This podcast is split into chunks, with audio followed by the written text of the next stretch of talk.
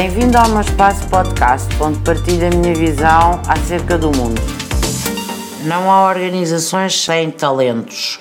Para sabermos reter os talentos, temos que uh, proporcionar um pacote remuneratório que seja atrativo, temos também que proporcionar um programa de formação que seja atrativo e temos que proporcionar uma cultura organizacional onde as pessoas se sintam bem a trabalhar.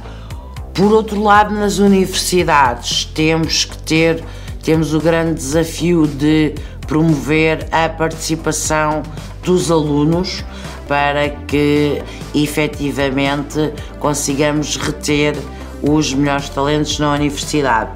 Enquanto país, esse deve ser um desígnio do governo, reter os talentos, para que os nossos jovens não se sintam obrigados a ir trabalhar para outros países e uh, levarem o seu talento para outras paragens. Portanto, isso deve ser claramente um desígnio nacional.